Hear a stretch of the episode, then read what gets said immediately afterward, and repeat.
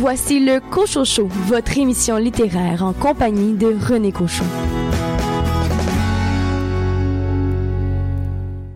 Bien le bonjour tout le monde, ici René Cochot. Je vous convie cette semaine à une émission spéciale axée sur la littérature jeunesse.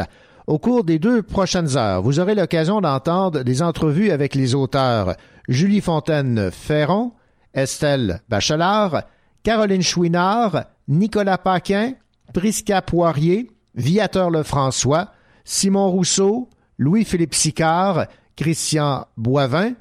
Nos chroniqueurs cette semaine sont Marie-Maude Bossirois qui s'est intéressée à l'aube sera grandiose et Sylvain Daudier va nous parler de l'album Rien du tout. Et un entretien également dans quelques instants avec Yves Nadon de la maison d'édition Cherbourgoise 2 qui vient de remporter un prix international. Bonne émission.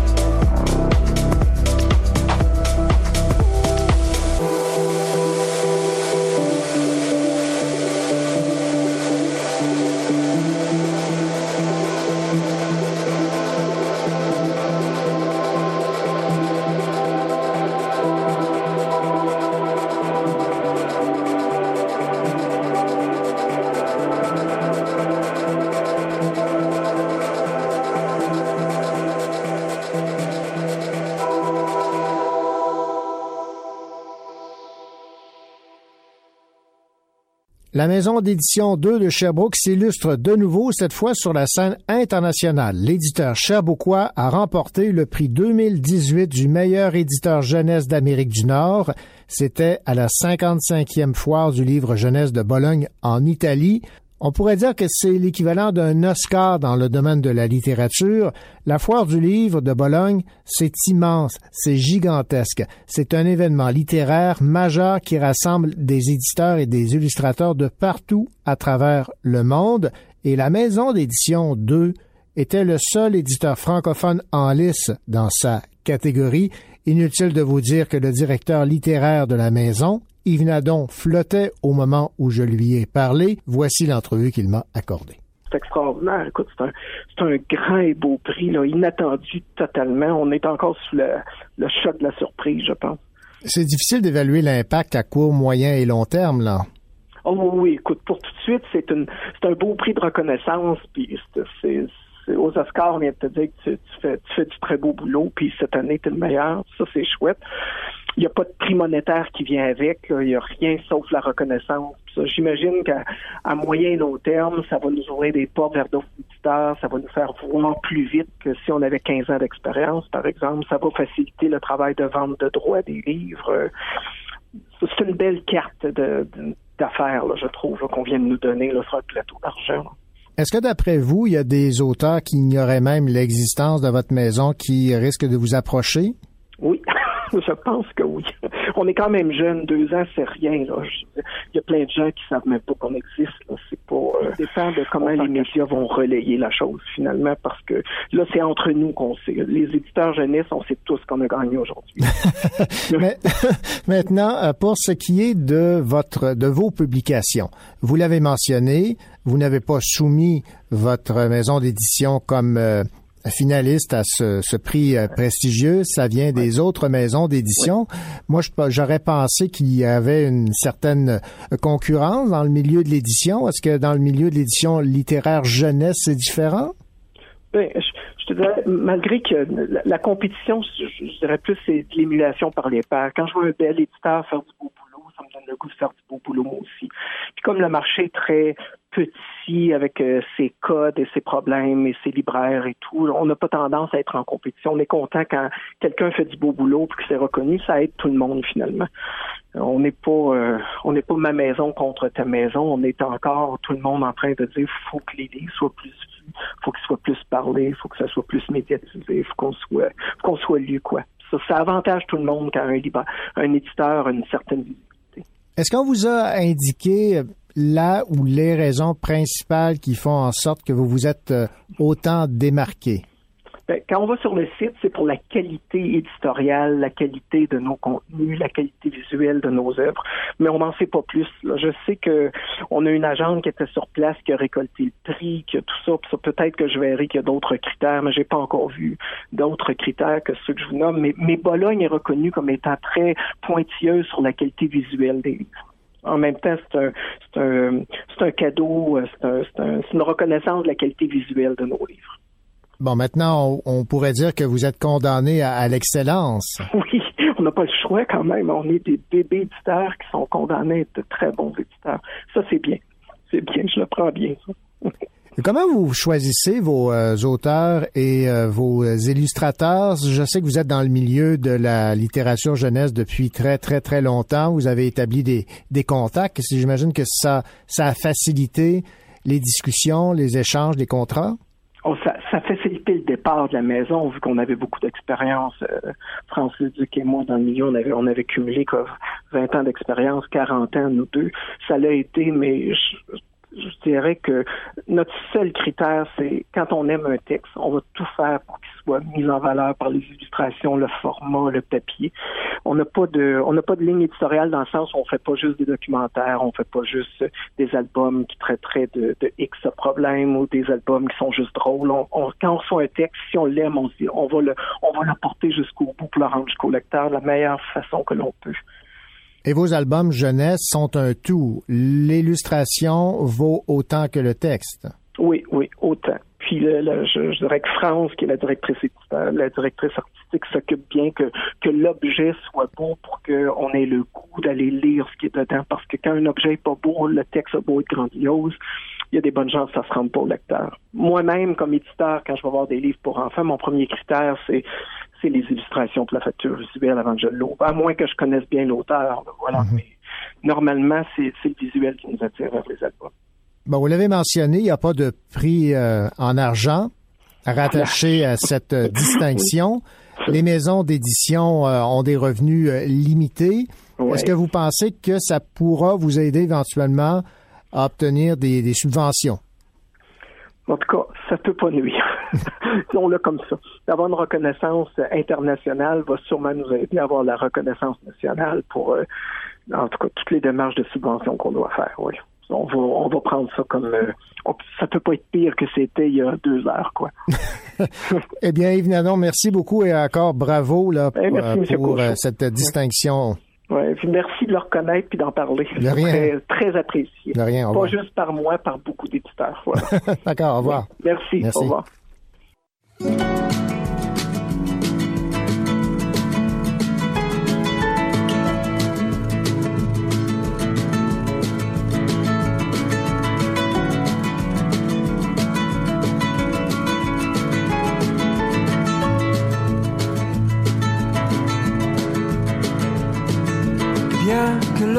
L'on se connaisse bien, on se connaît mal.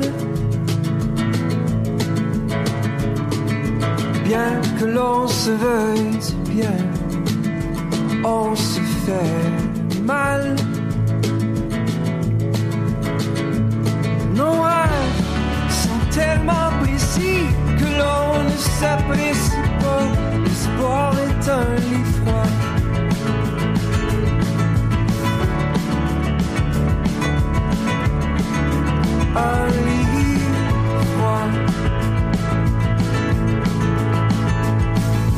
Bien que l'on s'aime bien, on s'aime mal. Bien que l'on ne parle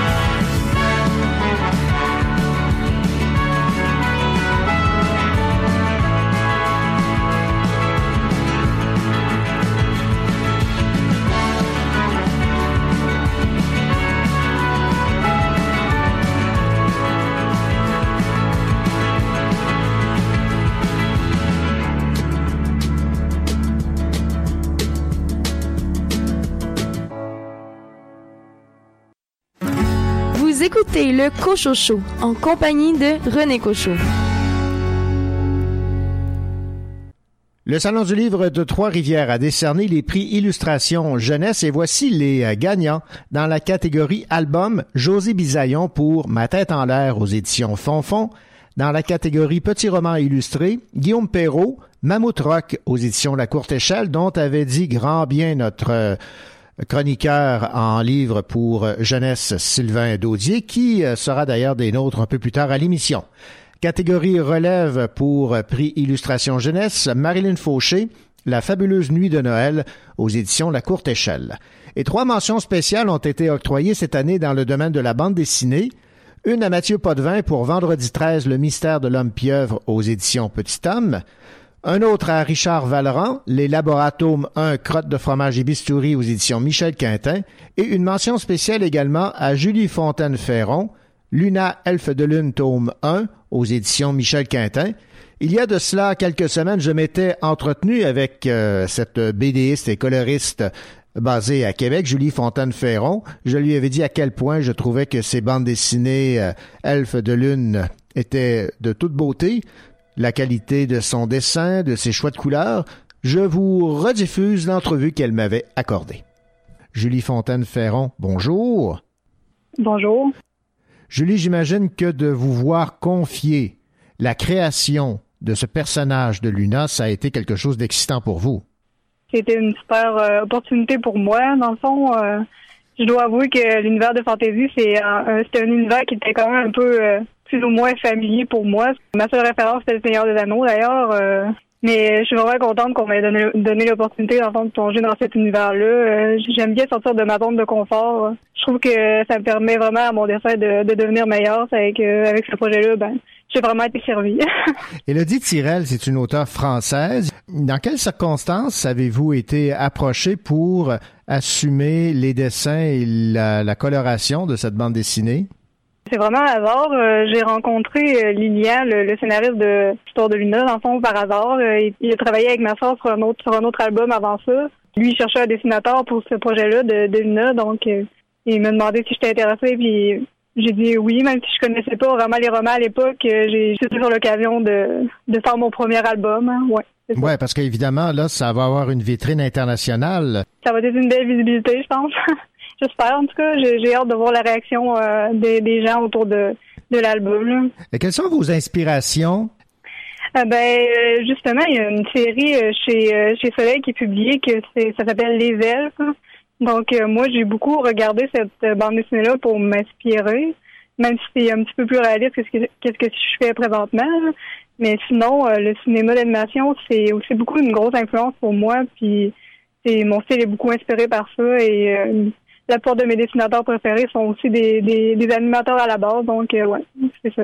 Est-ce que vous aviez libre cours à votre imagination sans contrainte? Euh, oui, euh, les, les, deux euh, les deux auteurs m'ont fait totalement confiance. En ce qui a trait maintenant au choix des couleurs, ça, ça m'a frappé aussi. Il y a des couleurs très vives, des pages où tout est en rouge, où la tension est quand même assez palpable, et d'autres où il y a des couleurs un peu plus pastel ou un peu plus pâles. Il y a même des pages où le blanc ressort énormément parce que ça se passe en hiver. Ça aussi, là, c'est quelque chose que vous avez exploité. Là. Ben, j'aime vraiment beaucoup euh, jouer avec la couleur. Je pense que c'est un truc que que j'essaie de, pousser euh, toujours à, même si je trouve de mon côté que c'est peut-être pas ma force, mais euh, je, je, pense que pour moi la couleur c'est ça vient comme ajouter à mon dessin, donc ouais c'est quelque chose que j'aime beaucoup jouer les tensions et puis ouais.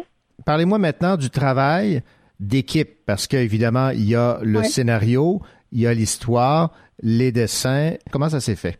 Moi, j'étais plus en contact avec le scénariste Lilian. Il a quand même beaucoup d'expérience en bande dessinée, donc euh, pour moi, super de travailler avec quelqu'un comme ça.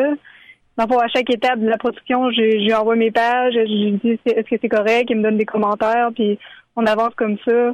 Avec l'auteur du livre, j'ai eu plus ou moins de contact, mais elle avait plus ou moins de temps de regarder le, processus créatif de la, bande dessinée. Mais euh, je pense qu'Andy fait totalement confiance avec euh, ses personnages, puis je pense qu'elle est quand même contente du résultat aussi. donc, ouais.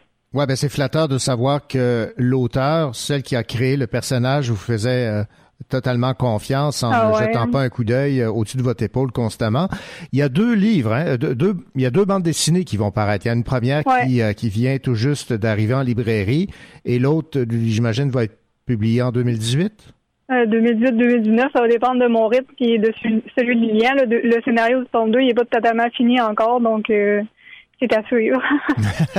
Et est-ce que ça vous a euh, donné le goût de dessiner d'autres euh, bandes dessinées euh, qui sont du domaine du fantastique? Ben, j'aime ça, mais genre, comme je disais, j'aime, j'aime un peu. je pense que j'aime trop de choses, donc j'aime ça exploiter un peu n'importe quoi. Puis j'ai déjà un, projet qui s'en vient, un autre projet en cours, donc qui va être plus un truc plus pour les adolescents qui est totalement différent. C'est pas de la fantaisie, c'est, vraiment.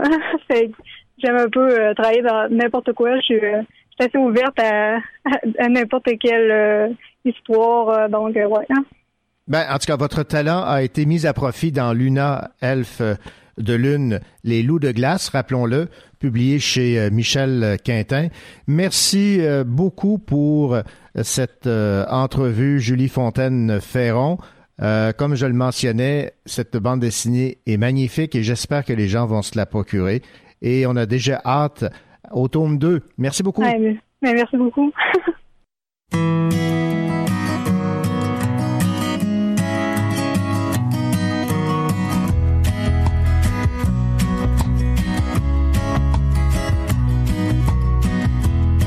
Toutes ces vieilles rancunes qui me retiennent comme des chaînes me piège dans mon décor où je rejoue toujours la même scène, les mêmes contorsions et les mêmes semences, les mêmes questions et les mêmes réponses. Mais je veux être léger comme une feuille et me laisser porter par les vents délesté de mon orgueil, juste heureux d'être un survivant, me laisser porter par les vents.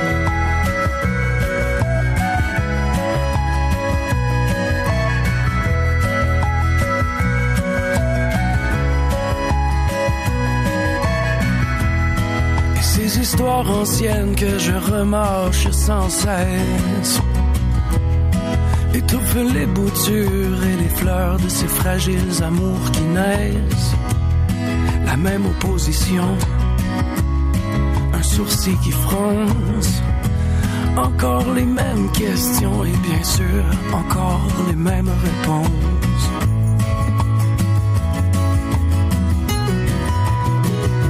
Je veux être léger comme une feuille et me laisser porter par les vents Délesté de mon orgueil, juste heureux d'être survivant, me laisser porter par les vents.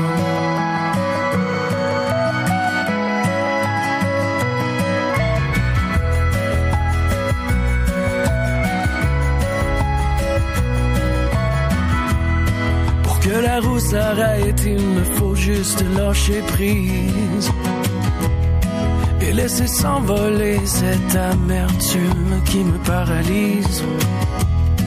Dépouiller ma maison de son jardin de ronces pour qu'enfin le pardon me dévoile les bonnes réponses.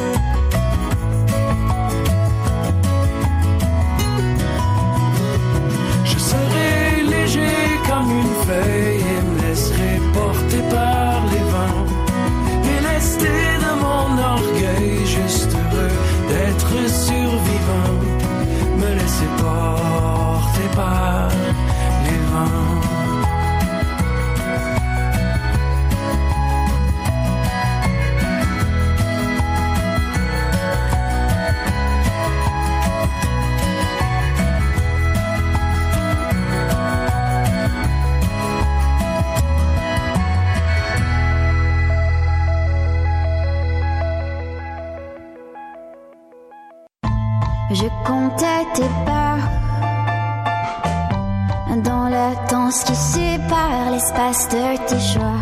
Je n'étais pas seule.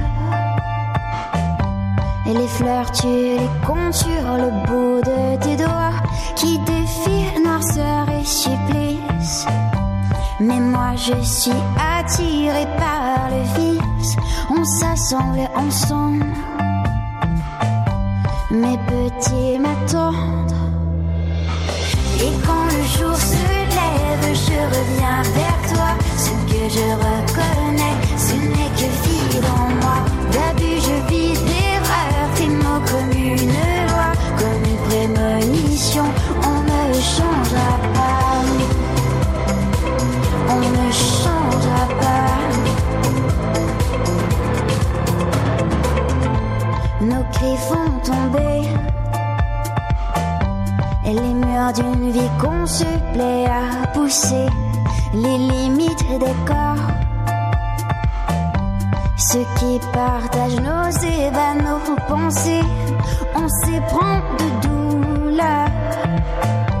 Mais on est attiré par notre malheur, on détruit, on sent. Mes petits m'attendent. Je reviens vers toi. Ce que je reconnais, ce n'est que vide en moi. D'abus, je vis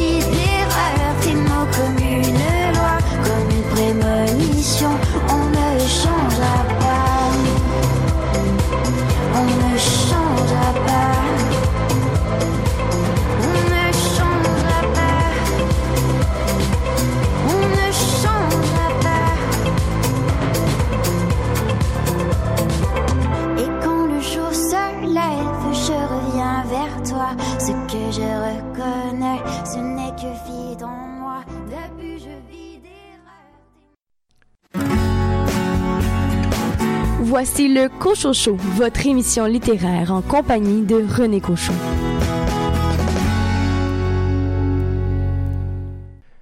Bienvenue à cette deuxième heure du Cochocho axée cette semaine sur la littérature jeunesse. Au cours des 60 prochaines minutes, vous aurez l'occasion d'entendre Viateur Lefrançois nous parler de son roman Aventure au bout du monde, Jacques Cartier. Simon Rousseau, Louis-Pierre Sicard et Christian Boivin ont réinterprété certains contes classiques, contes interdits. Et Estelle Bachelard va nous parler de la fée Pissenlit. J'ai deux chroniqueurs également au cours des 60 prochaines minutes. Marie-Maude Bossirois. Marie-Maude, quel livre a retenu votre attention cette semaine? L'aube sera grandiose d'Anne-Laure Bondou. Et de votre côté, Sylvain Daudier? Un livre qui fait l'éloge du rien faire. Rien du tout, de Marie-Hélène Jarry, illustré par Amélie Dubois aux éditions de l'Isatis.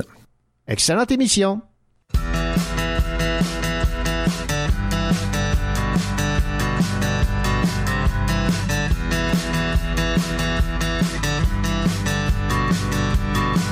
J'ai mis mes doigts sur ton bout, mais je n'ai rien senti, ni mon oreille à ton cou. Mais ton cœur est parti, pourtant t'es vivante. Tu me racontes ta journée, mais en même temps t'es absente, comme si tu t'étais dédoublée. Si tu n'as plus pour moi que de l'amour automatique. Je vais te prendre dans mes bras, tenter une réplique atomique. Je referai battre ton pouls, ton cœur, de nous en électrochoc. Tu sais, le temps n'est qu'un menteur, notre histoire est plus forte. J'ai de l'amour en peinture de guerre. Je peux te faire m'aimer encore. Viens partons là où il y a de l'air. Loin de cette vie corridor. Et j'ai encore tant à t'offrir. J'ai même du présent plein les poches. J'ai deux billets pour l'avenir. Soyons ceux que le temps rapproche. Je referai battre ton pouls, mon cœur. De nous en électrochoc. Tu sais, le temps n'est qu'un menteur. Notre histoire est plus forte. La vie, pas les dents longues. Elle nous a bien mordu la peau.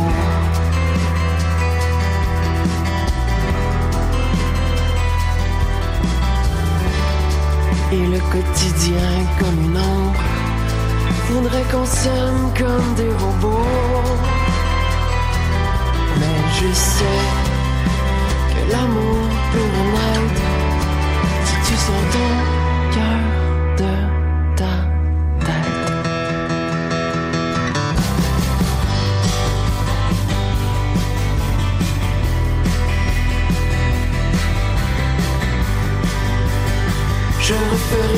ton pouls par cœur de nous en électrochoc. Tu sais, le temps n'est qu'un menteur. Non, notre histoire n'est pas morte. Et puis un jour c'est arrivé, comme si on avait rendez-vous. T'as dit mon cœur va exploser. Je crois qu'il se souvient de nous. Puis tu t'es jeté dans mes bras. Fini le temps des automates. On tiendra bon, on retrouvera le tempo de nos cœurs qui battent.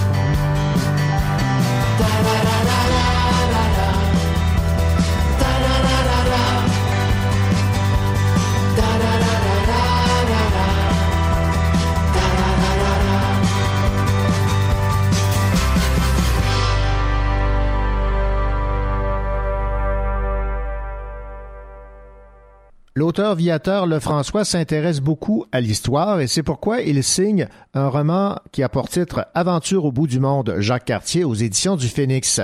L'auteur nous offre un roman d'action des plus palpitants, Mère déchaînée, animaux sauvages, forêt inhospitalière.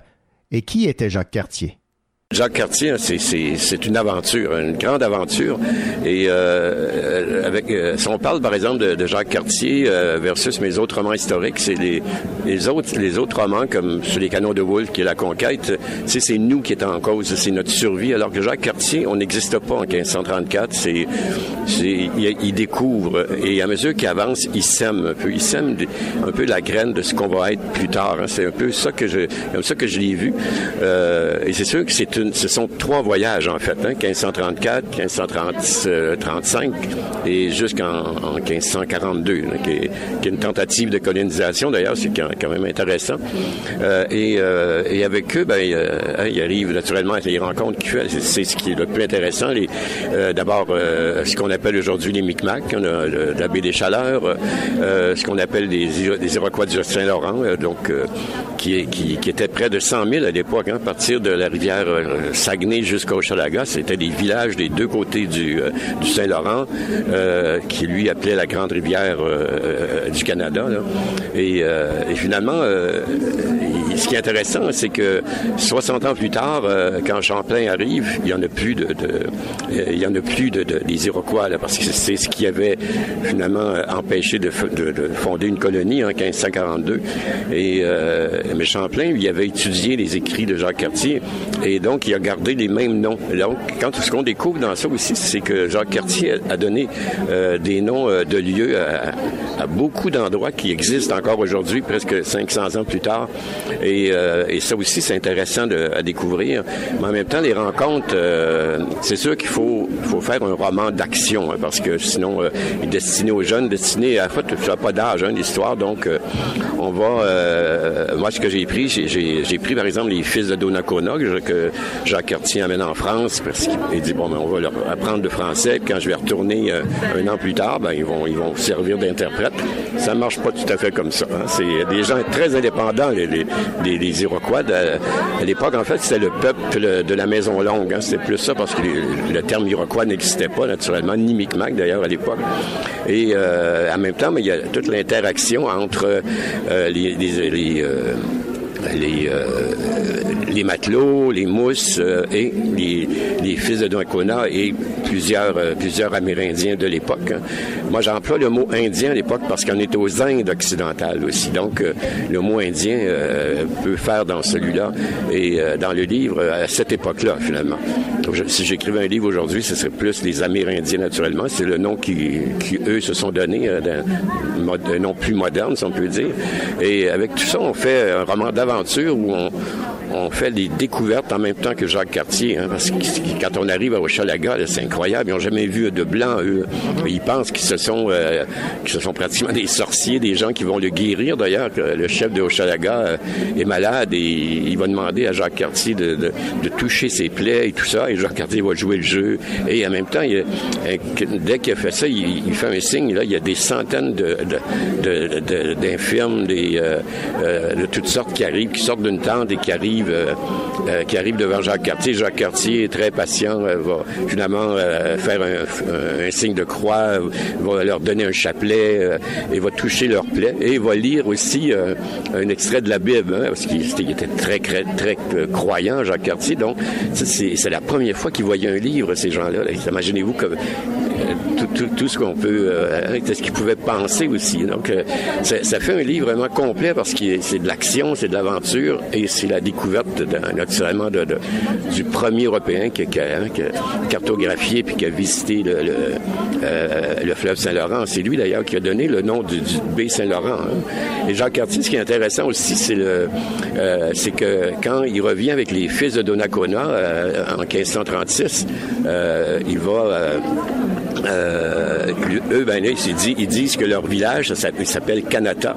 Et donc, lui, il comprend que finalement, c'est le, ils s'en vont, ils voguent sur le grand fleuve, le grand, la grande rivière du Canada. Et les Indiens, mais a- ils commencent à les appeler des Canadiens. Donc, c'est, donc on est loin de 1867. Hein? C'est intéressant pour ça.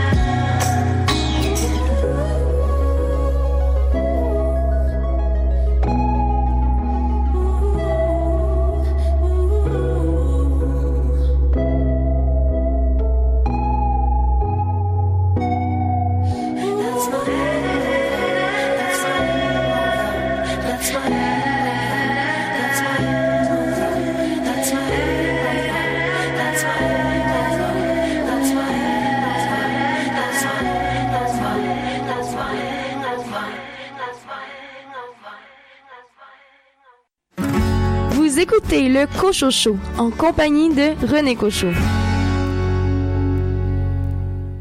Certaines des plus belles histoires qui ont bercé notre enfance font l'objet de nouvelles versions plus sombres.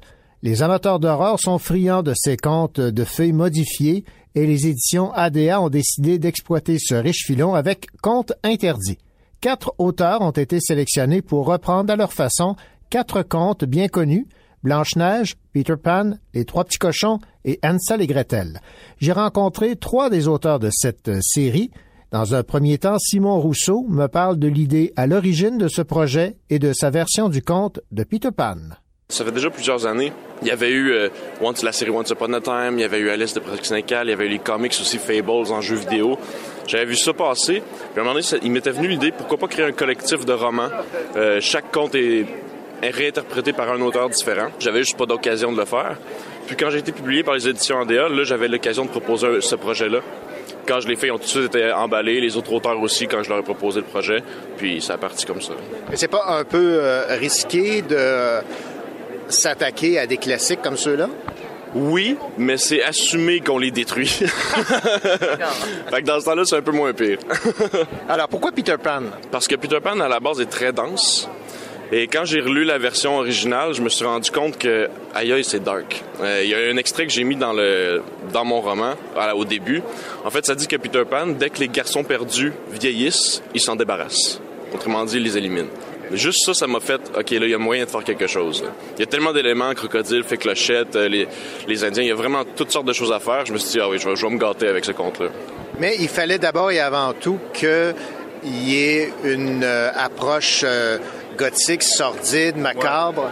Ouais, en fait, on- ce qu'on voulait, c'est que ce soit dans un, à l'époque contemporaine, que ce soit assez réaliste et que ce soit pour un public adulte. Donc de l'horreur, du trash, du gore, euh, violence, euh, tout ce qu'on veut. Moi, à la base, j'écris souvent des thrillers, des enquêtes policières.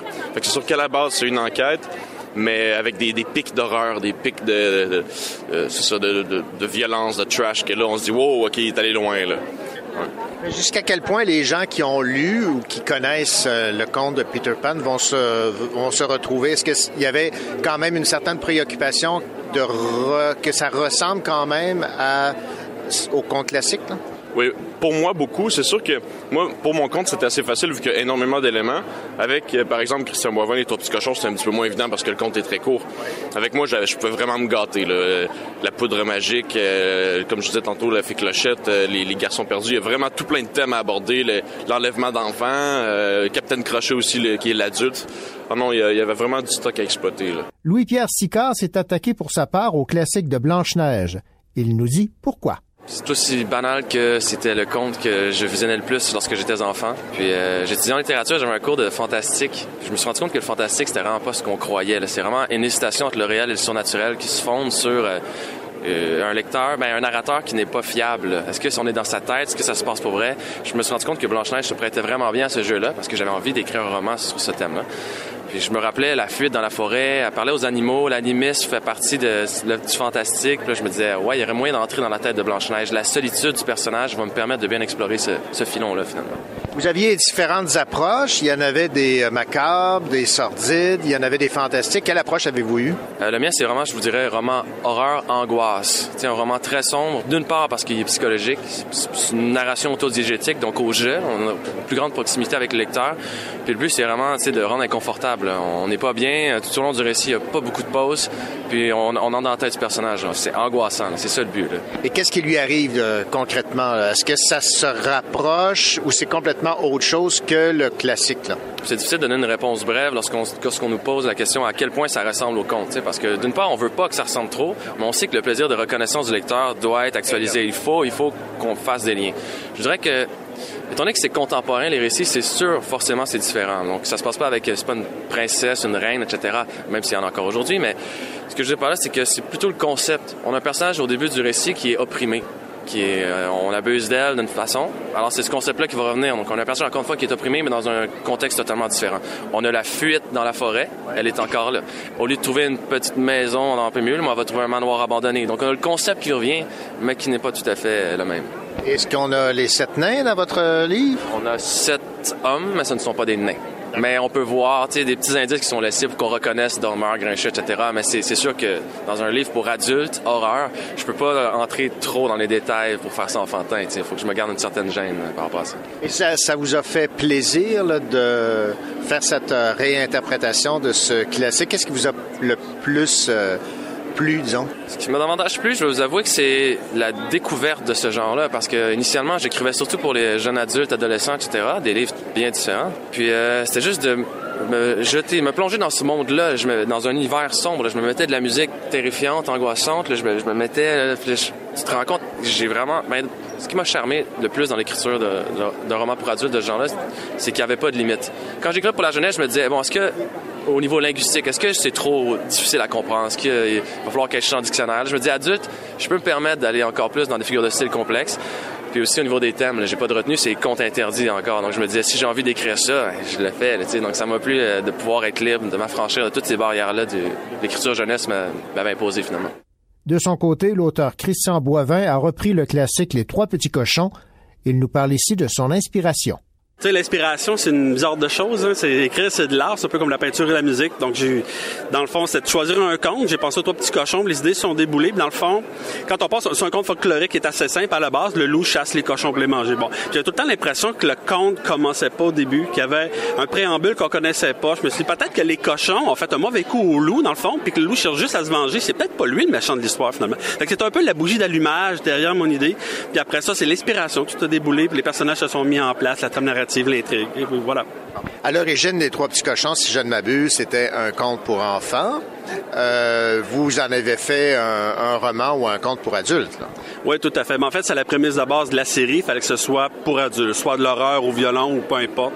Donc oui, c'est un peu. Ben, à, à la base aussi, il faut, faut savoir que les, pon- les contes de Grimm étaient des contes assez trash, assez violents, assez Disney, qu'ils ont un peu pervertis en les rendant gentils avec une morale à la fin. Fait qu'on voulait vraiment revenir à la base, l'idée de départ, puis c'est se rendre ça plus contemporain, puis soit bien adapté du conte original ou soit librement inspiré d'eux. Est-ce que vous étiez imposé un style qui se rapprochait à ce que Grimm avait écrit ou si c'est complètement autre chose? Pas vraiment, c'est complètement autre chose. Chaque auteur était libre de l'adapter à, à sa guise. Là. Euh, Dans le fond, il y avait peu de consignes à part. Il fallait que ça, se- ça déroule à Québec, que ce soit adulte. Et puis, euh, Simon Rousseau faisait quand même office de directeur littéraire. Donc, il a fallu monter des synopsis, les faire approuver par lui et la maison d'édition. Une fois le synopsis approuvé, là, on pouvait commencer l'écriture. Qu'on on était, on était pas mal libre. Chaque auteur, on, écrit chacun de notre côté. Là. C'est pas de l'écriture collective, c'est pas euh, une collection à quatre mains ou à six mains. On écrivait chacun de notre côté, on était libre d'y aller comme on le sentait. Est-ce que vous êtes euh, que vous êtes surpris du succès? Parce que les ventes sont quand même euh, très intéressantes? Oui, oui, c'était une belle surprise en fait. C'est sûr qu'on avait beaucoup d'espoir. hein. Chaque auteur qui publie un nouveau roman euh, a beaucoup d'espoir. Euh, en même temps, Simon avait une bonne idée de la promotion. Tu sais, la promotion, ce qu'il voulait faire, une espèce de teaser, ce qu'on annonce qu'il y a quelque chose qui s'en vient. On annonce les titres, on présente les pages couverture. Fait qu'il était quand même visionnaire sur ce coup-là. Euh, on était avec euh, publicité Facebook, les blogueurs, booktubers, le bouche à oreille. Et puis euh, au lancement, ça a quand même bien été. Mais au premier salon du livre à Saguenay, quand on a vu l'engouement, puis qu'on a manqué de tomes, qu'on a vidé l'entrepôt, qu'on a fallu partir en impression, on s'est dit, OK, là, on vient de créer quelque chose, de créer un monstre, puis on, on espérait que ce soit pas un feu de paille. Puis finalement, l'engouement s'est maintenu tout le long. À chaque année, on, euh, pas chaque année, à chaque mois, on était surpris, on regardait le Gaspard, on regardait le palmarès, on était, voyons, mais qu'est-ce qui se passe? On a vraiment créé quelque chose nous-mêmes. Puis on- aujourd'hui, on a l'impression que c'est un peu une créature à part entière. On a créé un monstre. Puis quand on, on continue de faire de la promo pour les prochains comptes qui s'en viennent fin mars, à chaque fois, l'engouement d'école, on dit, on, a vraiment créé quelque chose de plus grand que nous. Même dans nos rêves les plus poufs, je pense qu'on n'aurait jamais cru atteindre ce niveau de... là, ouais. Voilà, c'était Simon Rousseau, Louis-Pierre Sicard et Christian Bovin qui me parlaient de ces contes interdits publiés aux éditions ADA.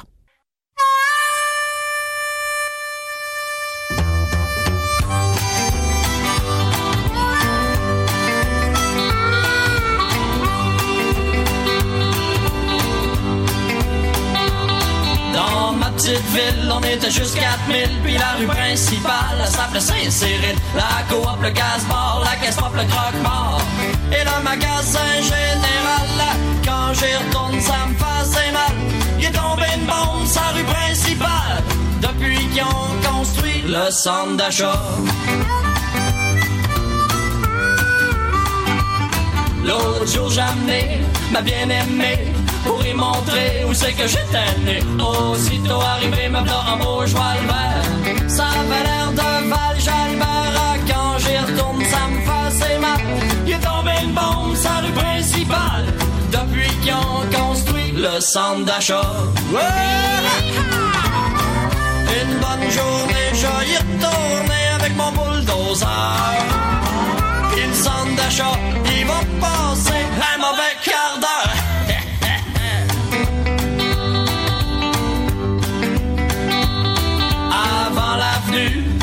centre d'achat, sur la grande rue, c'était plus vivant que ça. Des petits culs en bicycle, des cousines en visite. C'était noir de monde comme en Afrique. Quand j'y retourne, c'est pathétique. Ça va tomber mal, sa rue principale. Depuis qu'ils ont construit le McDonald's. Voici Patrick Esposito di Napoli.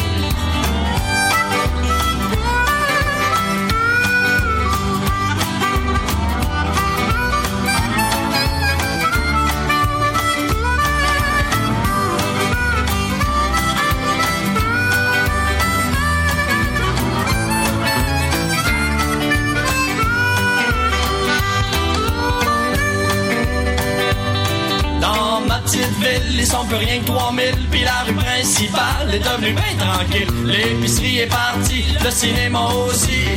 Et le motel est démoli Ah, Quand j'y retourne, ça me assez mal. Il est tombé une bombe sur la rue principale. Depuis qu'ils ont construit le centre d'achat.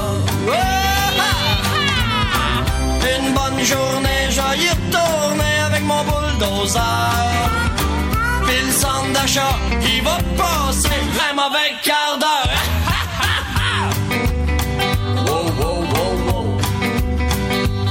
Dans ma petite ville, on était juste 4000, puis la rue principale, elle s'appelait Saint-Cyril. La coop, le casse-mort, la caisse pop, le croque-mort. Et le magasin général, là, quand j'y retourne, ça me fait assez mal. Il est tombé une bombe la rue principale, depuis qu'ils ont construit le centre d'achat. Le centre d'achat. Le centre d'achat. Le centre d'achat.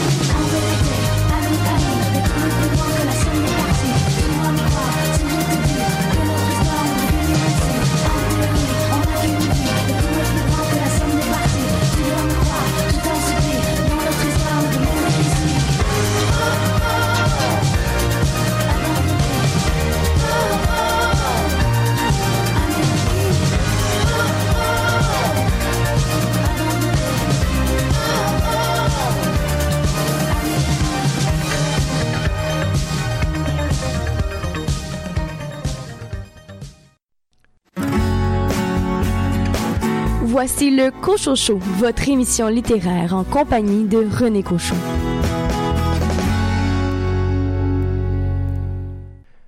Bienvenue à cette deuxième heure du Cochocho axée cette semaine sur la littérature jeunesse. Au cours des 60 prochaines minutes, vous aurez l'occasion d'entendre Viateur Lefrançois nous parler de son roman Aventure au bout du monde, Jacques Cartier. Simon Rousseau, Louis-Pierre Sicard et Christian Boivin ont réinterprété certains contes classiques, contes interdits. Et Estelle Bachelard va nous parler de la fée Pissenlit. J'ai deux chroniqueurs également au cours des 60 prochaines minutes. Marie-Maude Bossirois. Marie-Maude, quel livre a retenu votre attention cette semaine? L'aube sera grandiose d'Anne-Laure Bondou. Et de votre côté, Sylvain Daudier? Un livre qui fait l'éloge du rien faire. Rien du tout, de Marie-Hélène Jarry, illustré par Amélie Dubois aux éditions de Lisatis. Excellente émission.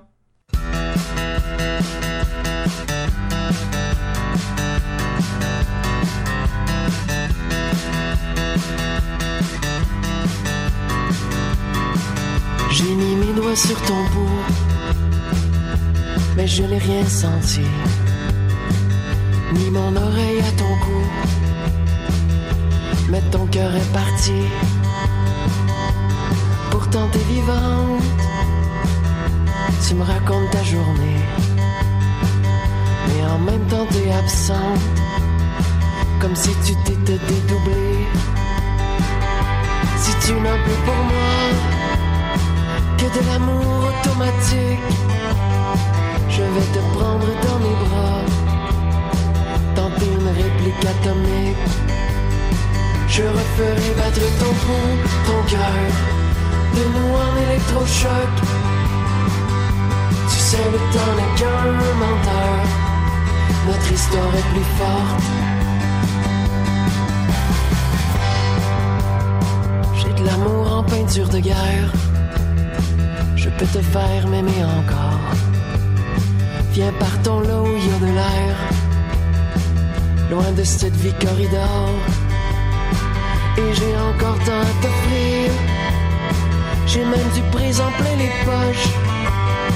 J'ai deux billets pour l'avenir. Soyons ceux que le temps rapproche. Je referai battre ton pouls, mon cœur, de nous en électrochoc. Tu sais, le temps n'est qu'un menteur. Notre histoire est plus forte. Sais, la vie a les dents longues. Elle nous a bien mordu la peau.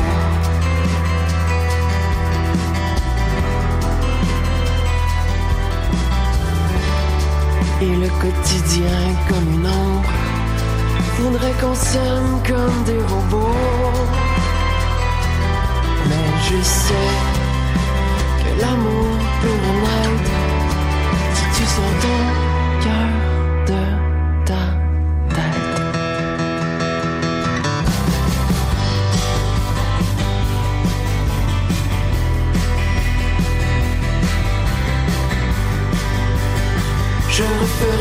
ton pouls par cœur, de nous en électrochoc. Tu sais, le temps n'est qu'un menteur. Non, notre histoire n'est pas morte. Et puis un jour c'est arrivé, comme si on avait rendez-vous. T'as dit mon cœur va exploser.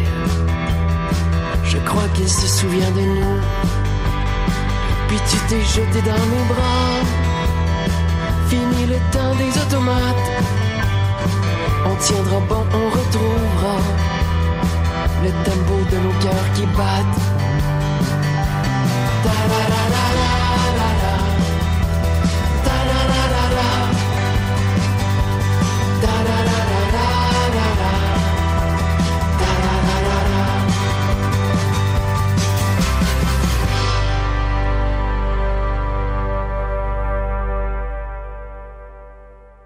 L'auteur Viateur Lefrançois s'intéresse beaucoup à l'histoire et c'est pourquoi il signe un roman qui a pour titre Aventure au bout du monde, Jacques Cartier aux éditions du Phénix. L'auteur nous offre un roman d'action des plus palpitants, des Chênés, animaux sauvages, forêts inhospitalières. Et qui était Jacques Cartier? Jacques Cartier, c'est une aventure, une grande aventure. Et euh, avec, euh, si on parle par exemple de, Jacques Cartier euh, versus mes autres romans historiques, c'est les, autres les autres romans comme sur les canons de Wolfe qui est la conquête, c'est nous qui est en cause, c'est notre survie. Alors que Jacques Cartier, on n'existe pas en 1534. C'est il, découvre et à mesure qu'il avance, il sème un peu, il sème un peu la graine de ce qu'on va être plus tard. Hein. C'est un peu ça que je comme ça que je l'ai vu. et c'est sûr que c'est ce sont trois voyages en fait, hein, 1534, 1535 et jusqu'en 1542, qui, est, une tentative de colonisation d'ailleurs, c'est quand même intéressant. Euh, et, euh, et, avec eux, ben, euh, il arrive naturellement les rencontres c'est ce qui est le plus intéressant. Euh, D'abord, euh, ce qu'on appelle aujourd'hui les Micmacs, la baie des Chaleurs, ce qu'on appelle des, Iroquois du Saint-Laurent, donc qui, qui, qui était près de 100 000 à l'époque, hein, à partir de la rivière Saguenay jusqu'au Chalaga, c'était des villages des deux côtés du, euh, Saint-Laurent, euh, qui lui appelait la grande rivière euh, du Canada. Et, finalement, ce qui est intéressant, c'est que 60 ans plus tard, quand Champlain arrive, il y en a plus de, il y en a plus de, de des Iroquois là, parce que c'est ce qui avait finalement empêché de, de fonder une colonie en 1542. Et mais Champlain, lui, avait étudié les écrits de Jacques Cartier et donc il a gardé les mêmes noms. Donc, quand ce qu'on découvre dans ça aussi, c'est que Jacques Cartier a donné euh, des noms euh, de lieux à, beaucoup d'endroits qui existent encore aujourd'hui, presque 500 ans plus tard.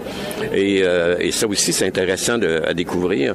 Mais en même temps, les rencontres, c'est sûr qu'il faut, faire un roman d'action, hein, parce que sinon, il est destiné aux jeunes, destiné à... En fait, n'as pas d'âge, hein, l'histoire, donc on va... moi, ce que j'ai pris, j'ai pris, par exemple, les fils de Donnacona, que Jacques Cartier amène en France parce qu'il dit bon ben, on va leur apprendre le français. Quand je vais retourner euh, un an plus tard, ben ils vont servir d'interprète. Ça marche pas tout à fait comme ça. Hein. C'est des gens très indépendants les, les, Iroquois. à l'époque en fait c'était le peuple de la Maison Longue. Hein. C'était plus ça parce que le terme Iroquois n'existait pas naturellement ni Micmac d'ailleurs à l'époque. Et euh, en même temps, mais il y a toute l'interaction entre euh, les, les matelots, les mousses euh, et les, fils de Donnacona et plusieurs, euh, plusieurs Amérindiens de l'époque. Hein. Moi, j'emploie le mot indien à l'époque parce qu'on est aux Indes occidentales aussi. Donc, le mot indien peut faire dans celui-là et dans le livre à cette époque-là, finalement. Si j'écrivais un livre aujourd'hui, ce serait plus les Amérindiens, naturellement. C'est le nom qui, eux, se sont donnés, d'un nom plus moderne, si on peut dire. Et avec tout ça, on fait un roman d'avant où on, on fait des découvertes en même temps que Jacques Cartier. Hein, parce que quand on arrive à Hochelaga, c'est incroyable. Ils n'ont jamais vu de blanc, eux. Ils pensent qu'ils se sont, euh, pratiquement des sorciers, des gens qui vont le guérir. D'ailleurs, le chef de Hochelaga euh, est malade et il va demander à Jacques Cartier de, de, de, toucher ses plaies et tout ça. Et Jacques Cartier va jouer le jeu. Et en même temps, euh, dès qu'il a fait ça, il, fait un signe. Il y a des centaines de, d'infirmes, euh, de toutes sortes qui arrivent, qui sortent d'une tente et qui arrivent euh, euh, qui arrive devant Jacques Cartier. Jacques Cartier est très patient, euh, va finalement faire un, signe de croix, va leur donner un chapelet et va toucher leur plaie. Et il va lire aussi un extrait de la Bible, hein, parce qu'il était très, très, très croyant, Jacques Cartier. Donc, c'est la première fois qu'il voyait un livre, ces gens-là. Imaginez-vous comme tout, tout, ce qu'on peut, euh, ce qu'ils pouvaient penser aussi. Donc, ça, fait un livre vraiment complet parce que c'est de l'action, c'est de l'aventure et c'est la découverte naturellement du premier Européen qui, qui, a, cartographié puis qui a visité le, le, euh, le fleuve Saint-Laurent. C'est lui d'ailleurs qui a donné le nom du, du baie Saint-Laurent. Hein. Et Jacques Cartier, ce qui est intéressant aussi, c'est euh, que quand il revient avec les fils de Donnacona euh, en 1536, euh, il va euh, eux, ben là, ils, disent, ils disent que leur village, ça s'appelle Kanata. Et donc, lui, il comprend que finalement, c'est le, ils s'en vont, ils voguent sur le grand fleuve, le grand, la grande rivière du Canada. Et les Indiens, mais ils commencent à les appeler des Canadiens. Donc, c'est, donc on est loin de 1867. Hein? C'est intéressant pour ça.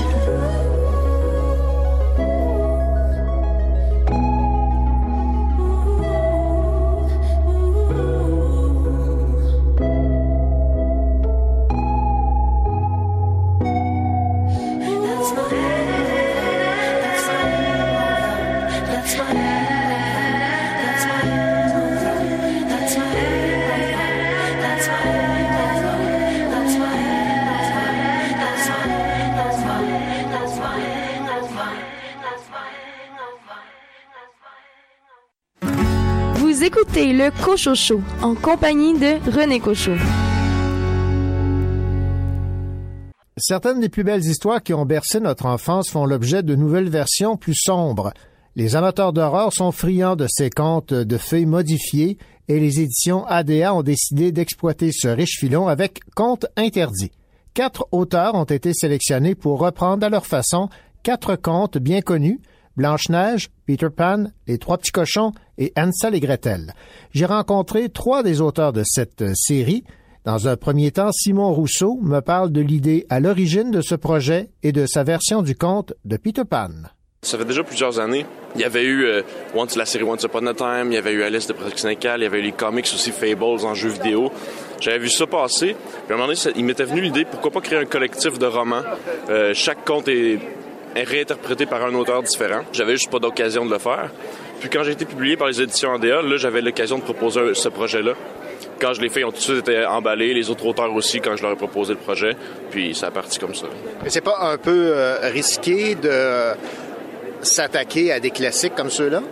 Oui, mais c'est assumé qu'on les détruit. fait que dans ce temps-là, c'est un peu moins pire. Alors, pourquoi Peter Pan? Parce que Peter Pan, à la base, est très dense. Et quand j'ai relu la version originale, je me suis rendu compte que, aïe aïe, c'est dark. Euh, Il y a un extrait que j'ai mis dans, le, dans mon roman, au début. En fait, ça dit que Peter Pan, dès que les garçons perdus vieillissent, ils s'en débarrassent. Autrement dit, ils les éliminent. Juste ça, ça m'a fait, OK, là, il y a moyen de faire quelque chose. Il y a tellement d'éléments, crocodile, fait clochette, euh, les, les Indiens, il y a vraiment toutes sortes de choses à faire. Je me suis dit, ah oui, je vais, me gâter avec ce conte-là. Mais il fallait d'abord et avant tout qu'il y ait une euh, approche gothique, sordide, macabre. Ouais, en fait, ce qu'on voulait, c'est que ce soit dans un, à l'époque contemporaine, que ce soit assez réaliste et que ce soit pour un public adulte. Donc de l'horreur, du trash, du gore, euh, violence, euh, tout ce qu'on veut. Moi, à la base, j'écris souvent des thrillers, des enquêtes policières. Fait que c'est sûr qu'à la base, c'est une enquête, mais avec des, pics d'horreur, des pics de, de- euh, ça, de, de- de violence, de trash, que là, on se dit, wow, ok, il est allé loin, là.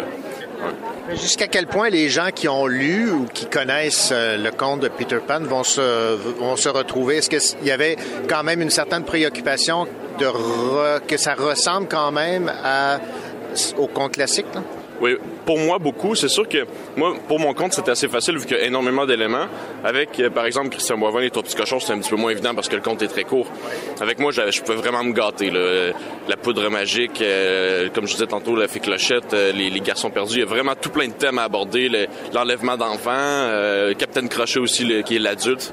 Ah non, il y, avait vraiment du stock à exploiter. Louis-Pierre Sicard s'est attaqué pour sa part au classique de Blanche-Neige. Il nous dit pourquoi. C'est aussi banal que c'était le conte que je visionnais le plus lorsque j'étais enfant. Puis euh, j'étudiais en littérature, j'avais un cours de fantastique. Je me suis rendu compte que le fantastique, c'était vraiment pas ce qu'on croyait. C'est vraiment une hésitation entre le réel et le surnaturel qui se fondent sur euh, euh, un lecteur, ben, un narrateur qui n'est pas fiable. Est-ce que si on est dans sa tête, est-ce que ça se passe pour vrai? Je me suis rendu compte que Blanche-Neige se prêtait vraiment bien à ce jeu-là parce que j'avais envie d'écrire un roman sur ce thème-là.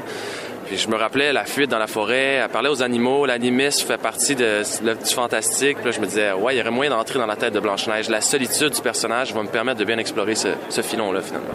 Vous aviez différentes approches. Il y en avait des euh, macabres, des sordides, il y en avait des fantastiques. Quelle approche avez-vous eue? Euh, le mien, c'est vraiment, je vous dirais, roman horreur, angoisse. C'est un roman très sombre, d'une part parce qu'il est psychologique, c'est une narration autodiégétique, donc au jeu, on a une plus grande proximité avec le lecteur.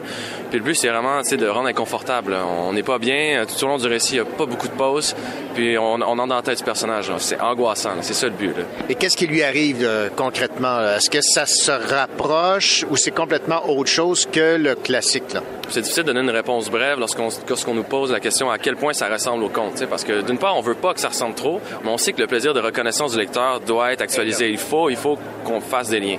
Je dirais que Étant donné que c'est contemporain, les récits, c'est sûr, forcément, c'est différent. Donc, ça se passe pas avec, euh, c'est pas une princesse, une reine, etc., même s'il y en a encore aujourd'hui, mais ce que je veux dire par là, c'est que c'est plutôt le concept. On a un personnage au début du récit qui est opprimé, qui est, euh, on abuse d'elle d'une façon. Alors, c'est ce concept-là qui va revenir. Donc, on a un personnage, encore une fois, qui est opprimé, mais dans un contexte totalement différent. On a la fuite dans la forêt, elle est encore là. Au lieu de trouver une petite maison dans mieux, on va trouver un manoir abandonné. Donc, on a le concept qui revient, mais qui n'est pas tout à fait le même. Est-ce qu'on a les sept nains dans votre euh, livre? On a sept hommes, mais ce ne sont pas des nains. Mais on peut voir des petits indices qui sont laissés pour qu'on reconnaisse Dormeur, Grincheux, etc. Mais c'est sûr que dans un livre pour adultes, horreur, je peux pas entrer trop dans les détails pour faire ça enfantin. Il faut que je me garde une certaine gêne euh, par rapport à ça. Et ça, ça vous a fait plaisir là, de faire cette euh, réinterprétation de ce classique? Qu'est-ce qui vous a le plus euh, plu, disons? Ce qui m'a davantage plu, je vais vous avouer que c'est la découverte de ce genre-là, parce que initialement, j'écrivais surtout pour les jeunes adultes, adolescents, etc., des livres bien différents. Puis euh, c'était juste de me jeter, me plonger dans ce monde-là, je me, dans un univers sombre. je me mettais de la musique terrifiante, angoissante. là, je, me, je me mettais, tu te rends compte, j'ai vraiment, ben, ce qui m'a charmé le plus dans l'écriture de- de- d'un roman pour adultes de ce genre-là, c'est qu'il n'y avait pas de limite. Quand j'écrivais pour la jeunesse, je me disais, bon, est-ce que au niveau linguistique, est-ce que c'est trop difficile à comprendre? Est-ce qu'il va falloir que je le dictionnaire? Je me dis, adulte, je peux me permettre d'aller encore plus dans des figures de style complexes. Puis aussi au niveau des thèmes, j'ai pas de retenue, c'est compte interdit encore. Donc je me disais, si j'ai envie d'écrire ça, je le fais. là, donc ça m'a plu euh, de pouvoir être libre, de m'affranchir de toutes ces barrières-là de l'écriture jeunesse m'a- m'avait imposé finalement. De son côté, l'auteur Christian Boivin a repris le classique Les Trois Petits Cochons. Il nous parle ici de son inspiration. Tu sais, l'inspiration, c'est une bizarre de choses. Hein. C'est écrire, c'est de l'art, c'est un peu comme la peinture et la musique. Donc, j'ai, dans le fond, c'est de choisir un conte. J'ai pensé aux trois petits cochons. Les idées sont déboulées. Dans le fond, quand on passe sur un conte folklorique qui est assez simple à la base, le loup chasse les cochons pour les manger. Bon, j'ai tout le temps l'impression que le conte commençait pas au début, qu'il y avait un préambule qu'on connaissait pas. Je me suis dit peut-être que les cochons ont fait un mauvais coup au loup, dans le fond, puis que le loup cherche juste à se venger. C'est peut-être pas lui le méchant de l'histoire finalement. Fait c'est un peu la bougie d'allumage derrière mon idée. Puis après ça, c'est l'inspiration. Tout a déboulé, puis les personnages se sont mis en place, la trame narrative, À l'origine des Trois Petits Cochons, si je ne m'abuse, c'était un conte pour enfants. Euh, vous en avez fait un, un roman ou un conte pour adultes. là. Oui, tout à fait. Mais en fait, c'est la prémisse de base de la série. Il fallait que ce soit pour adultes, soit de l'horreur ou violent ou peu importe. Donc oui, c'est un peu... Ben, à, à la base aussi, il faut, faut savoir que les, pon- les contes de Grimm étaient des contes assez trash, assez violents, assez Disney, qu'ils ont un peu pervertis en les rendant gentils avec une morale à la fin. Fait qu'on voulait vraiment revenir à la base, l'idée de départ, puis c'est ça rendre ça plus contemporain. Puis soit bien adapté du conte original ou soit librement inspiré d'eux. Est-ce que vous vous étiez imposé un style qui se rapprochait à ce que Grimm avait écrit ou si c'est complètement autre chose? Pas vraiment, c'est complètement autre chose. Chaque auteur était libre de l'adapter à, à, sa guise. Là. Euh, dans le fond, il y avait peu de consignes à part. Il fallait que ça, ça, se déroule à Québec, que ce soit adulte. Et puis, euh, Simon Rousseau faisait quand même office de directeur littéraire, donc il a fallu monter des synopsis, les faire approuver par lui et la maison d'édition. Il fallait synopsis approuvé, là, on pouvait commencer l'écriture. On, on, était, on était pas mal libre. Chaque auteur on, écrit chacun de notre côté. Là, c'est pas de l'écriture collective, c'est pas une collection à quatre mains ou à six mains. On écrit chacun de notre côté. On était libre d'y aller comme on le sentait. Est-ce que vous êtes euh, est-ce que vous êtes surpris du succès? Parce que les ventes sont quand même euh, très intéressante. Oui, oui, c'était une belle surprise en fait. C'est sûr qu'on avait beaucoup d'espoir. Hein. Chaque auteur qui publie un nouveau roman euh, a beaucoup d'espoir. Euh, en même temps, Simon avait une bonne idée de la promotion, tu sais, la promotion, ce qu'il voulait faire, une espèce de teaser, ce qu'on annonce qu'il y a quelque chose qui s'en vient. On annonce les titres, on présente les pages couverture. Fait il était quand même visionnaire sur ce coup-là. Euh, on y était avec euh, publicité Facebook, les blogueurs, booktubers, le bouche-oreille. Et puis, euh, au lancement, ça a quand même bien été. Mais au premier salon du livre à Saguenay, quand on a vu l'engouement puis qu'on a manqué de tomes, qu'on a vidé l'entrepôt, qu'on fallu partir dans l'impression, on s'est dit, OK, là, on vient de créer quelque chose, de créer un monstre, on, on, espérait que ce soit pas un feu de paille. Puis finalement, l'engouement s'est maintenu tout le long. À chaque année, on, euh, pas chaque année, à chaque mois, on était surpris, on regardait le Gaspard, on regardait le palmarès, on était, voyons, mais qu'est-ce qui se passe? On a vraiment créé quelque chose nous-mêmes. Puis aujourd'hui, on a l'impression que c'est un peu une créature à part entière. On a créé un monstre. Puis quand on, continue de faire de la promo pour les prochains comptes qui s'en viennent fin mars, à chaque fois, l'engouement d'école, on dit on, a vraiment créé quelque chose de plus grand que nous. Là. Même dans nos rêves les plus poufs, je pense qu'on n'aurait jamais cru atteindre ce niveau de... de... Là, ouais. Voilà, c'était Simon Rousseau, Louis-Pierre Sicard et Christian Bovin qui me parlaient de ces contes interdits publiés aux éditions ADA.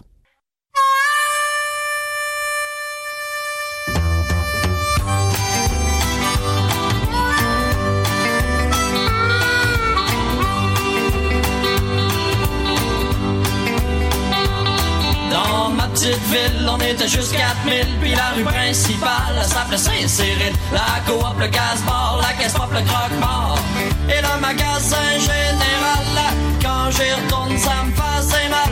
Il est tombé une bombe sa rue principale, depuis qu'ils ont construit le centre d'achat. L'autre jour, j'ai ma bien-aimée pour y montrer où c'est que j'étais né. Aussitôt arrivé, me en beau cheval vert. Ça avait l'air de Val Jalbert. Quand j'y retourne, ça me faisait mal. Il est tombé une bombe sa rue principale. Depuis qu'ils ont construit le centre d'achat. Une bonne journée, je y retourner avec mon bulldozer. Le centre d'achat, il va passer un mauvais quart d'heure.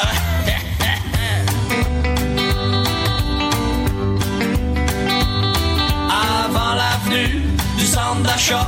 Sur la grande rue, c'était plus vivant que ça. Des petits en bicycle, des cousines en visite. C'était noir de monde comme en Afrique. Quand j'y retourne, c'est pathétique. Ça va tomber mal, sa rue principale. Depuis qu'ils ont construit le McDonald's. Voici Patrick Esposito du Napoli.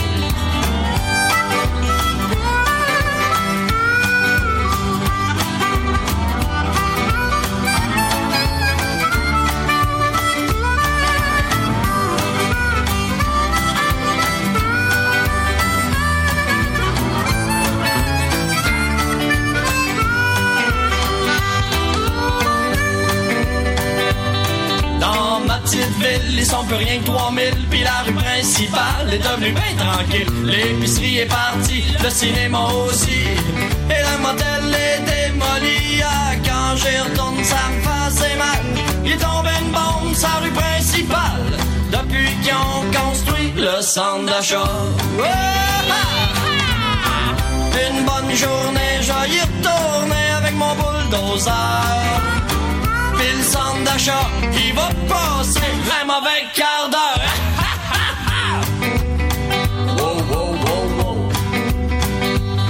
Dans ma petite ville, on était juste 4000, puis la rue principale ça s'appelait Saint-Cyril. La Goop, le casse-mort, la casse-pop, le croque-mort, et la magasin général. Quand j'y retourne, ça me fait mal. Il est tombé une bombe, sa rue principale.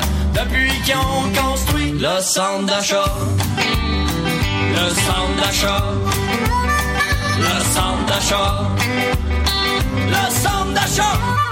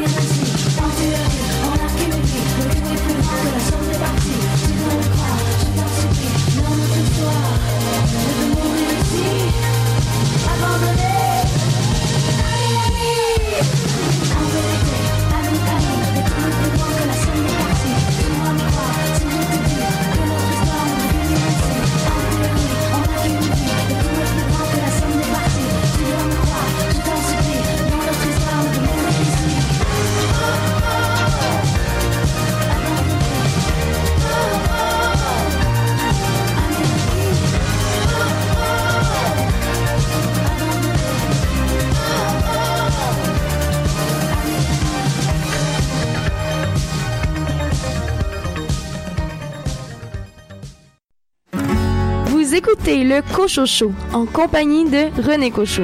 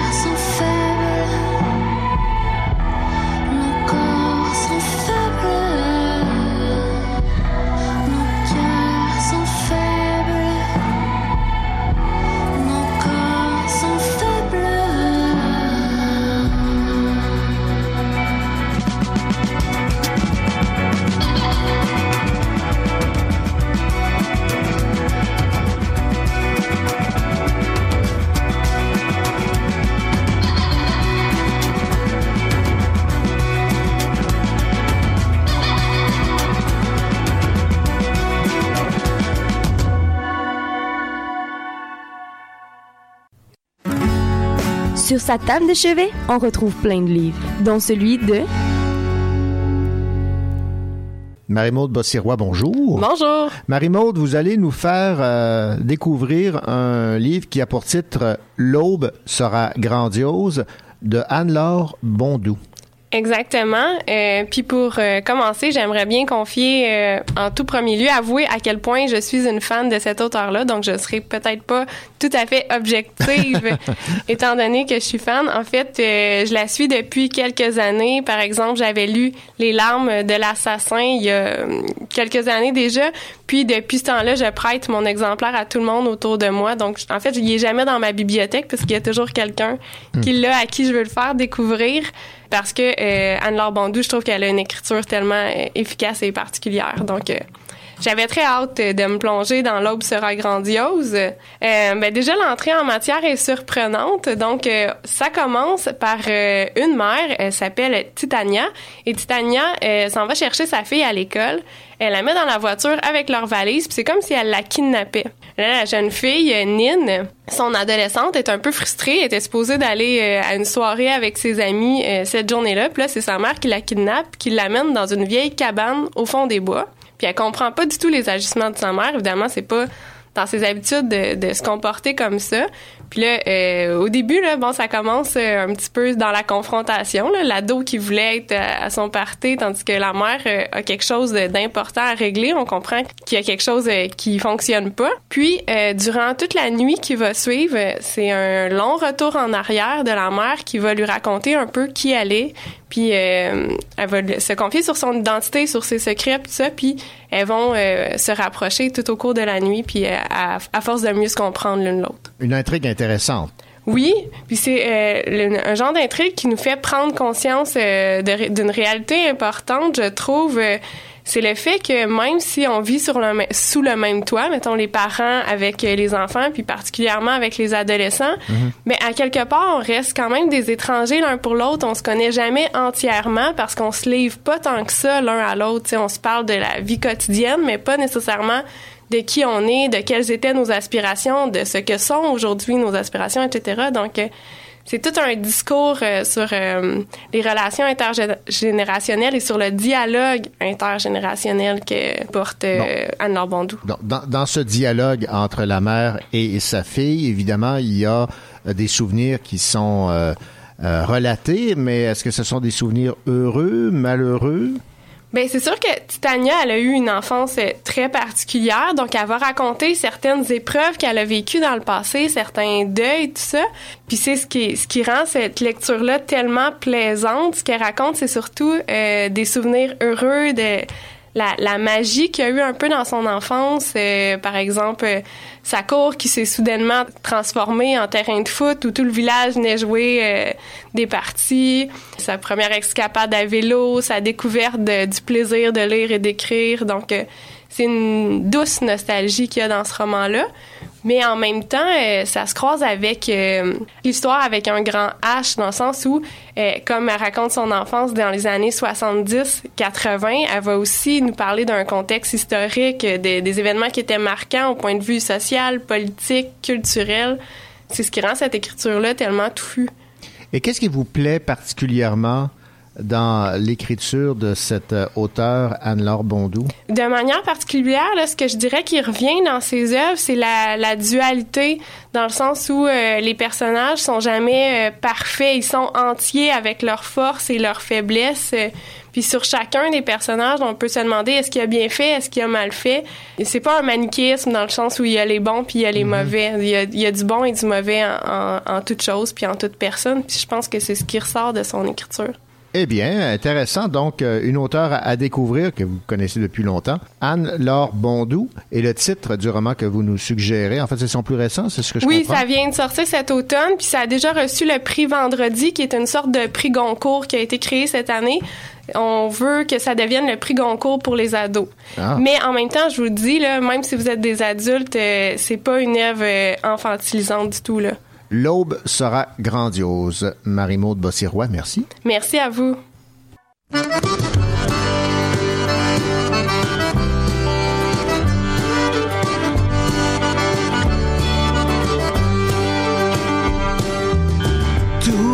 vie, j'ai lu la même page du même livre. La même image où y a que la marée qui arrive. Voudrais briser ma cage, partir vers d'autres rives. Catherine, Catherine. Grimper les escaliers de la mer jusqu'au ciel. Chasser les cyclones et les orages avec elle.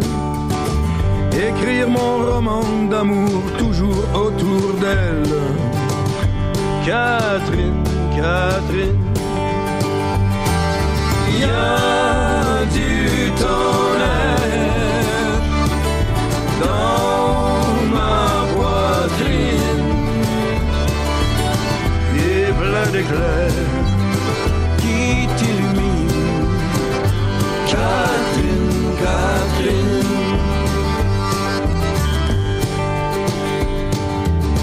Dans mon village, le coin de la rue, je l'ai assez vu. Des homards bleus, j'en ai eu, puis j'en veux plus. Le paradis du petit Jésus, j'y crois plus. Catherine, Catherine, a du tonnerre dans ma poitrine et plein d'éclairs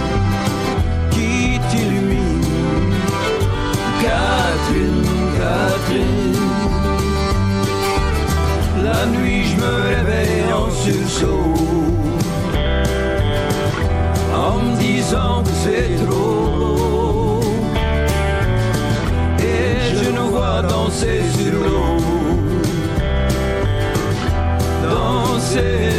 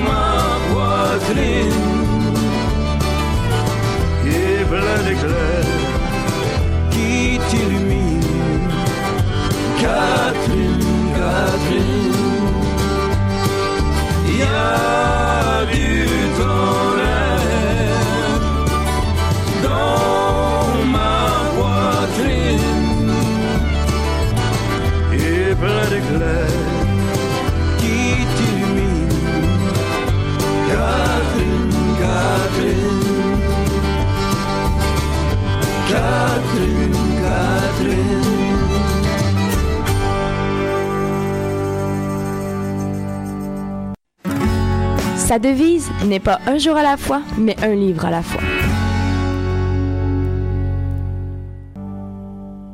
Sylvain Daudier, bonjour. Bonjour. Sylvain, l'art de ne rien faire, c'est ce que vous nous proposez aujourd'hui. Tout à fait. Aujourd'hui, je suis un lézard paresseux. un drôle de lézard rêvassant sur le dos, le bedon au soleil. Voilà, tout est dit, l'intrigue est résumée. Cet album est un très bel éloge à la dolce far niente. Ce nécessaire rien faire pour que la beauté intrinsèque à toute chose nous envahisse, pour que notre cerveau respire et que notre esprit vagabonde librement, telle une douce brise d'été. En cette époque où les enfants ont bien souvent un horaire aussi lourd que celui de leurs adultes, la petite Clara nous invite à l'arrêt. Elle nous donne l'exemple en se prélassant tout simplement au jardin par une magnifique journée d'été. De double page en double page, mots et images se combinent magnifiquement pour nous apaiser, nous inviter à la paresse bienfaisante. Cet album est en soi une pause dans la frénésie de nos journées. De chaque page se répand la paix, le calme. Ici, l'odeur du gazon fraîchement coupé, chaud. Ça sent pas pareil, le gazon. Ici, la sensation savoureuse du soleil sur notre peau, et là, le doux vol d'un akène de pissenlit qui se pose sur le bout de notre nez. Ah, cet album fait du bien, point. Rien de plus, rien de moins. À laisser traîner sur toutes les tables de salon de ce monde bruyant et envahissant. Chut! Clara ne fait rien, rien du tout, et c'est tout bonnement savoureux. Essayez. Rien du tout de Marie-Hélène Jarry, illustré par Amélie Dubois aux éditions de Lisatis, un petit bijou de douceur. Merci beaucoup, Sylvain Laudier. Merci, à bientôt. Vous écoutez le Cochocho en compagnie de René Cochot.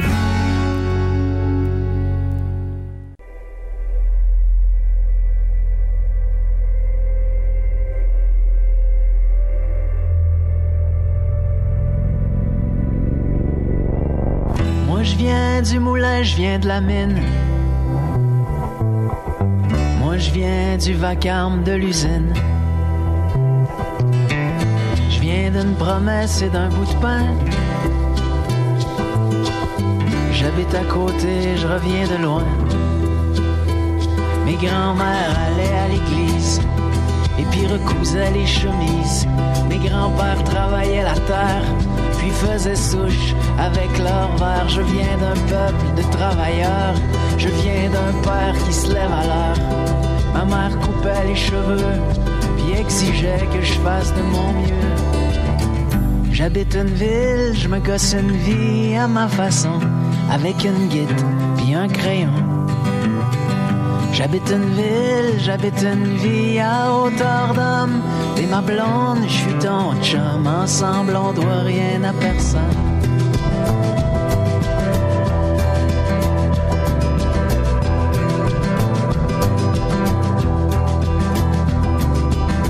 Moi, je viens d'un arbre et d'un ruisseau. Je viens d'un désir et de quelques mots. Ceux qui ont bâti de leurs mains. Ceux qui font tout avec rien. Les ouvriers des abattoirs, les vendeurs de hot dogs sur le boulevard, les monteurs d'acier dans le ciel, les mères qui se tapent tout le bordel, les livreurs de caisses de bière, le monde qui brasse des affaires, tous ceux qui ont la parole modeste et puis qui parlent par leurs gestes. J'habite une ville, je me gosse une vie à ma façon, avec une guide puis un crayon. J'habite une ville, j'habite une vie à hauteur d'homme. T'es ma blonde, je suis ton chum. Ensemble, on doit rien à personne.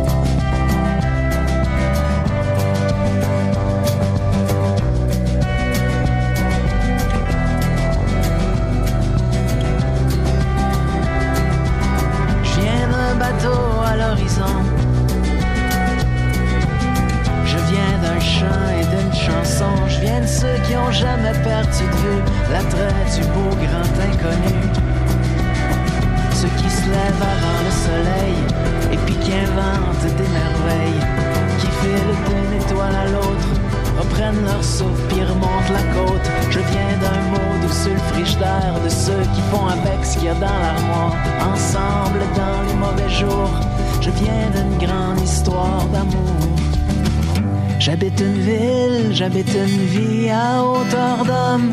Ma blonde, je suis ton chum. Ensemble, doit rien à personne. Selon qu'elles soient nées dans un lys, une rose ou une violette, les fées ont toutes un rôle à jouer dans la nature. Jamais encore on n'avait vu une fée sortir d'un pissenlit. Voilà pourtant qu'un beau matin, cette disgracieuse fleur donne naissance. Inquiète pour la réputation des fées, Rosaline et Coquelinette décident de faire croire que la nouvelle est une fée Marguerite. Voici donc un peu le, le résumé de ce livre publié aux éditions de Michel Quintin, La fée pissenlit, la naissance, signé Karine Paquin et euh, Estelle Bachelard alias Bach, que nous avons en ligne. Bonjour. Bonjour. La fée pissenlit. Déjà en partant, ça attire l'attention. Est-ce que vous aviez dans votre plan de réhabiliter cette fleur mal aimée de l'ensemble des Québécois et des Québécoises? Je sais pas si le pissenlit était vraiment une fleur qu'elle avait décidé de, de, de sortir des fleurs mal aimées, là. mais euh, c'est sûr que ça va un peu de ce sens-là. Écoutez, euh, c'est pas parce que c'est une mauvaise herbe qu'elle est nécessairement euh, pas belle et pas intéressante. Donc derrière ce qui peut nous sembler peu attirant, se cache un être qu'on doit découvrir. C'est ce oui, qu'on peut c'est hein. exactement ça. J'aurais pas mieux résumé. Vous avez signé donc euh, les illustrations et euh, Karine, elle, s'est occupée euh, du texte. Parlez-moi un peu des circonstances entourant votre rencontre euh, auteur et illustratrice parce que au départ, vous ne vous connaissiez pas. Karine euh, suivait ma page euh, Bac Illustration sur Facebook. Puis en fait, euh, je crois qu'elle avait déjà vu mon travail. Je fais quand même beaucoup d'illustrations pour plusieurs maisons d'édition, des couvertures de livres, des livres pour enfants. Toutes les deux, on est de la région de Québec, en fait, là, mais bon, elle m'avait contacté, puis on a décidé de se rencontrer suite à une discussion par rapport à ce projet-là.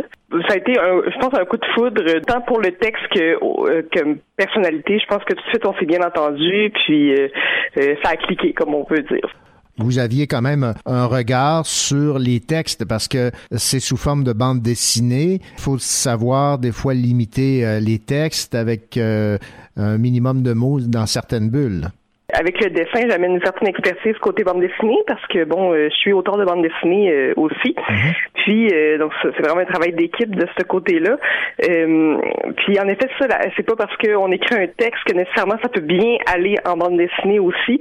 Donc il y a quand même un certain travail à faire euh, côté dialogue. Parfois, on met des mots sur quelque chose, mais en bande dessinée, on peut se permettre de faire une case euh, sans texte, par exemple, parce que le dessin apporte quelque chose qui suffit. Donc ça, il y a une certaine façon de traiter le texte en bande dessinée. Là. Ouais, parce que vous euh, avez euh, à quelques reprises ajouté le fameux bourdon. Ça, c'est l'autre mal aimé, mais du côté des abeilles.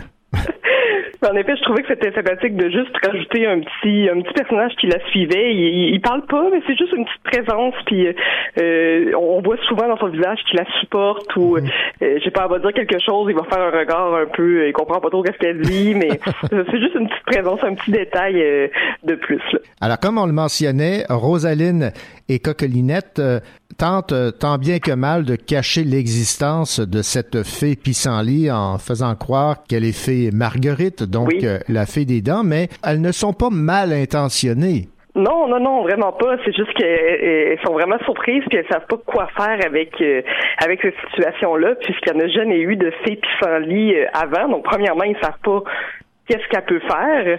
Puis c'est ça, en fait, une, il essaie de la protéger un peu de ce côté-là pour dire, ben écoutez, euh, on sait pas qu'est-ce que t'es, mais on va essayer de t'intégrer dans notre milieu quand même. Donc euh, c'est pas c'est pas méchant, mais bon, c'est peut-être pas la meilleure solution non plus. Effectivement. Je vais faire référence euh, au monde de Star Wars avec le côté obscur. Oh, Parce que Dieu, vous, oui. hein, vous le traitez dans votre livre avec les fées noires. Les fées noires étaient autrefois des fées qui ont été bannies par la mère fée à cause de leur mauvaise conduite. Ce sont des êtres méchants et euh, sournois qui désirent par-dessus tout agrandir leur clan pour se venger de la mère fée. Leur tactique, encourager les petites fées vulnérables à basculer dans le côté obscur. Alors évidemment, elles ont dans leur mire la fée pissenlit. Ben oui, parce qu'évidemment, bon, la fille pissenlit est sort de l'ordinaire, mais aussi euh, est un peu naïve. hein. donc, euh, c'est une, petite fille euh, toute jeune, et donc c'est ça, c'est ça, c'est une cible idéale.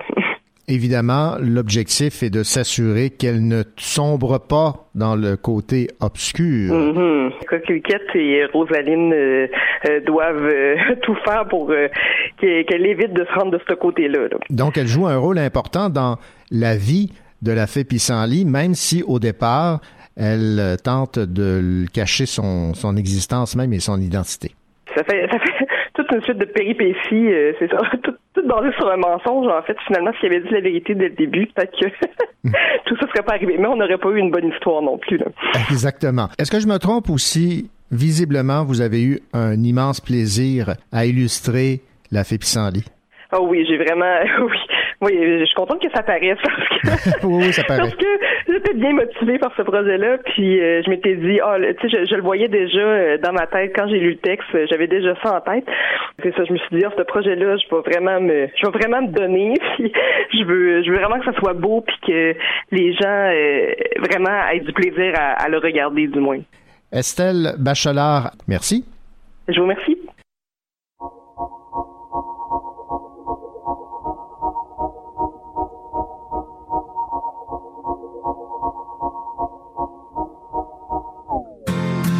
On ira Écoutez Harlem au coin de Manhattan, on ira rougir le thé. Dans les Amman, on ira nager dans le lit du fleuve Sénégal.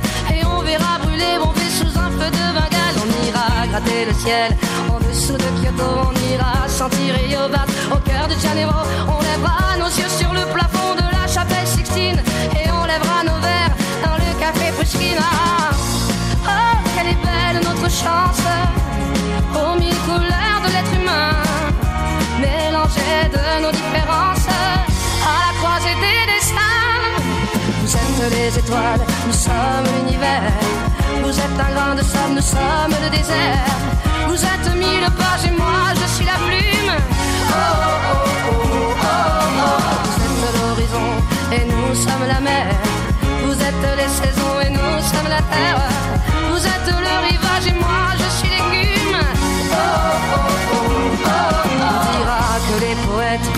pas de drapeau. On fera des jours de fête autant qu'on a de héros. On saura que les enfants sont les gardiens de l'âme et qu'il y a des reines autant qu'il y a de femmes. On dira que les rencontres font les plus beaux voyages. On verra qu'on ne mérite que ceux qui se partagent. On entendra chanter des musiques d'ailleurs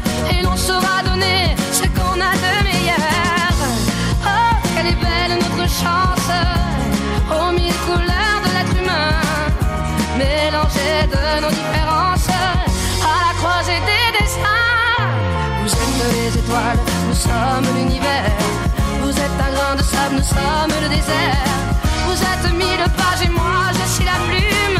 Oh, oh, oh, oh, oh, oh. Vous êtes l'horizon et nous sommes la mer. Vous êtes les saisons et nous sommes la terre. Vous êtes le rivage et moi je suis l'écume. Oh,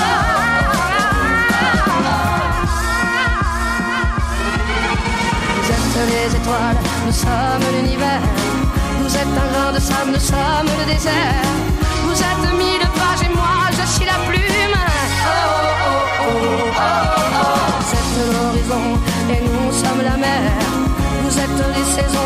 nous sommes la terre.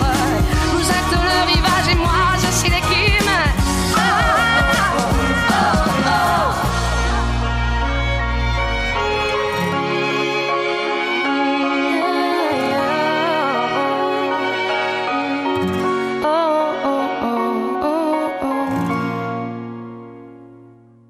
Voilà que se termine cette édition spéciale du Cochocho axée sur la littérature jeunesse. J'espère que le contenu vous a plu. Je vous invite à revenir la semaine prochaine pour une édition normale de votre émission littéraire au 95 5. Ici René Cochot. À la prochaine.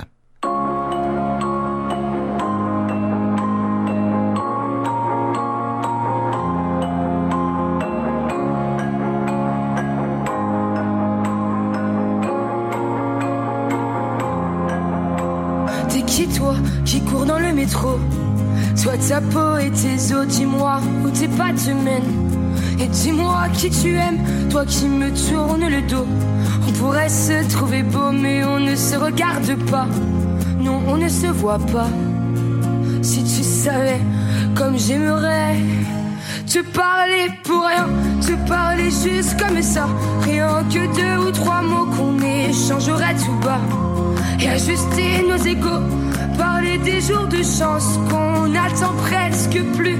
Divertir nos errances à l'aune du temps perdu, te parler pour rien.